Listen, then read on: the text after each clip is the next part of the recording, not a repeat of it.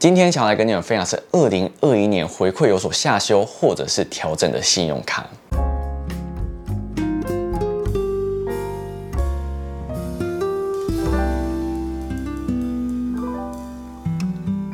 Hello，我是丽，今天想要跟你们分享是二零二一年回馈下降或者是回馈有所调整的信用卡。基本上我自己个人认为，二零二一年银行或者是数位账户它调整的幅度啊，并没有到非常非常的大。但是今天还是会来跟你们分享，在年初的时候有哪一些信用卡在消费的时候，你可以多多考虑一下。如果你们兴趣的话呢，我就继续看下去吧。在跟大家介绍有哪一些信用卡调整之前，还是有一些地方想要来跟大家说明一下。今天介绍的信用卡在前半部的部分，主要会专注于调降的部分，而在后半部介绍的信用卡，它回馈可能是有稍许的调整，但是我个人觉得比较没有那么影响到生活的消费，所以啊，并不是我今天介绍信用卡都是大调降一定要减卡那一种。那我就来马上跟大家介绍第一张信用卡是远银的 Banky 卡，它目前是公告到今年的十二月三十一号。这张信用卡去年的回馈在国内可以享有一点二趴，海外可以享有三趴的点数回馈无上限。但是呢，从今年一月一号开始之后，它回馈直接大缩水，它信用卡回馈会依照你今天存款的金额呢而有所改变。如果说你今天存款未达两两万块，这张信用卡在国内或是国外消费就只有零点一五趴。如果说你今天想要回复到跟去年一样回馈的话，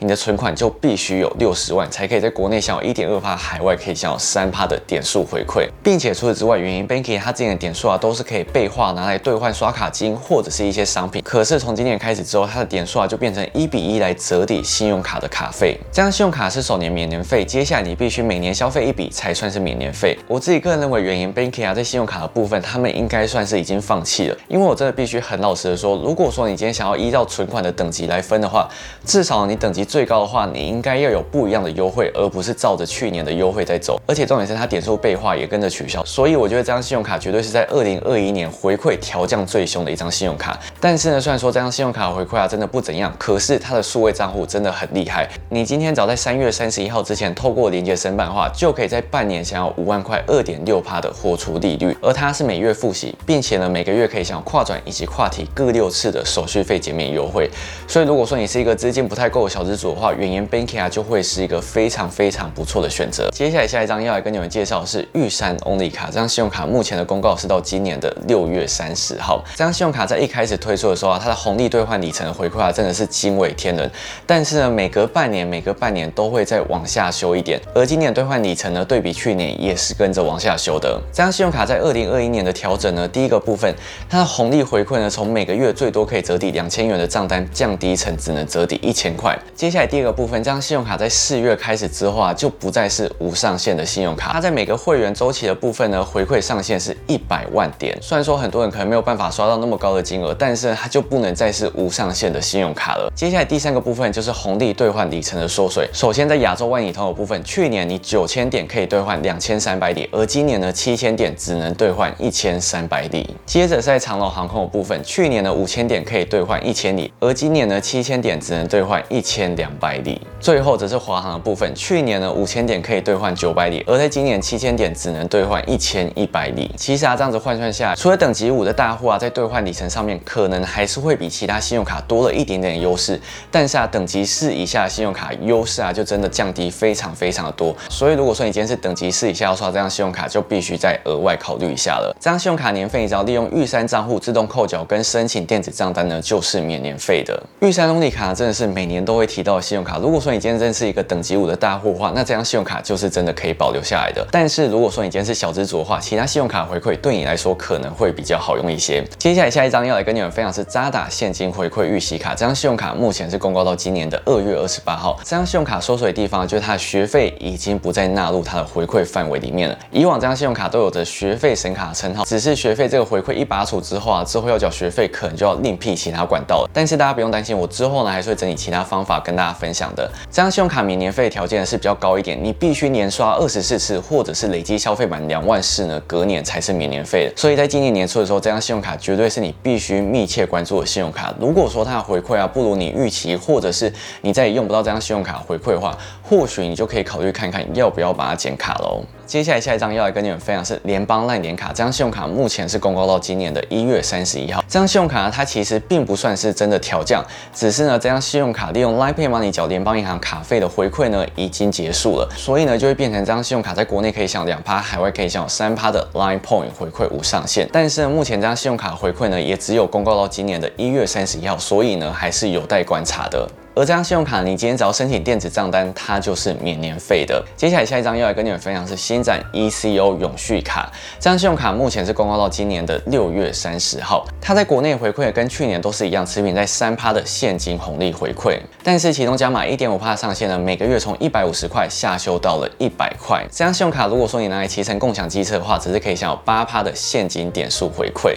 而这张信用卡年费，你今天只要有申请电子账单呢，它就是免年费。接下来下一张要来跟你们分享是国泰 COCO 卡，它目前是公告到今年的六月三十号。这张信用卡在一般消费的零点三趴或者是指定通路五趴呢，回馈上面基本上都没有做任何更改。但是呢，在运动健身以及影音娱乐的部分呢，从原本的七趴下降到了六趴。而在运动健身以及影音娱乐部分，除了信用卡可以享有六趴之外呢，千账金融卡一样也都是可以享有六趴的现金回馈的。而这张信用卡，你今天只要申请电子账单就是免年费的。接下来下一张要来跟你们分享就是台新接口联名卡，这张信用卡目前是公告到今年的六月三十号。这张信用卡对我来讲，它并不算是什么非常大的调降，只是呢，它的回馈限制变得更加复杂了。首先，如果说你将要利用接口支付上面得到比较高一点回馈的话，除了你要绑定接口支付消费之外呢，你还必须在晚上六点到十二点之间消费。另外，你还必须单笔消费满一百元才可以享有它的回馈。它在一般通路上面可以享有四趴的接口币回馈。另外，你在指定通路上面消费的话，则是可以享有六趴的接口币回馈。这张信用卡真正调降的部分呢，首先第一个就是它在一般通路的部分。从一点五趴下修到了一趴，而第二个则是它在于指定加油站的部分，从十二趴直接通通拔除。如果说你今天是台新旧货的话，我自己个人认为这张信用卡呢，在接口支付上面消费啊，并没有下降的太严重。但是呢，接口币有一个缺点，就是它每一笔消费呢，只能折抵百分之三十，并不能百分之百的折抵。而如果说你这张信用卡想要免年费的话，你今天只要申请电子账单或者是行动账单就可以免年费。接下来最后一张要来跟你们分享就是永丰大户啦，这张信用卡目前是公告到今年的六月三三十号。是不是很惊讶？我会跟你们介绍这张信用卡呢？但是没办法，它还是有一些地方有做调整，所以呢，我还是要跟你们分享这张信用卡最大调整的部分，就是它在于指定通路的部分移除了外币消费、爱奇艺、拉拉 Move、Nintendo 跟 WeMo，而其中冲击最大的部分就莫过于外币消费了。如果说你今天是用外币购物的话，这八帕回馈就直接通通都取消了。但是同时，永丰大户有新增其他通路，我个人觉得还蛮不错，像是宜得利啊、无印良品、IKEA。这些通路我自己个人认为超级无敌的实用。那如果说你想要弥补国外消费的部分的话，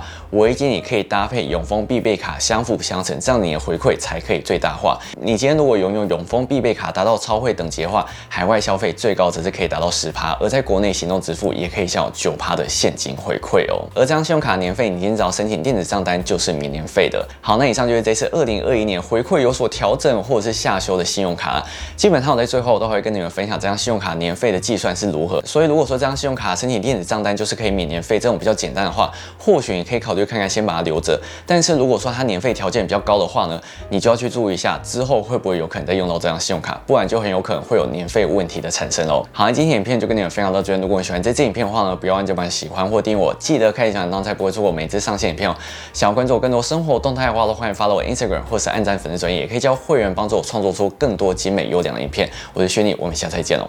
拜拜。其实我在讲二零二一年调整的信用卡的时候，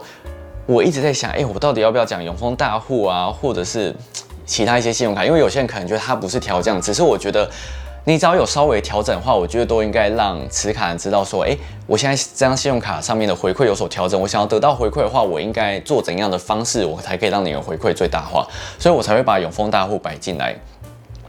但是我觉得永丰大屋它其实也是还蛮好用的，就是它一定也是我的主力卡。只是我觉得目前最重要是在于联邦那点卡的部分，因为联邦那点卡直到一月底，然后之前也有人说，诶，他之前好像悄悄流露出它有可能会下修，但是目前还不确定，所以我们就慢慢等到它回馈公告的时候。但是我自己也还蛮期待的，如果说有任何调整，我一定会马上拍影片跟大家分享的。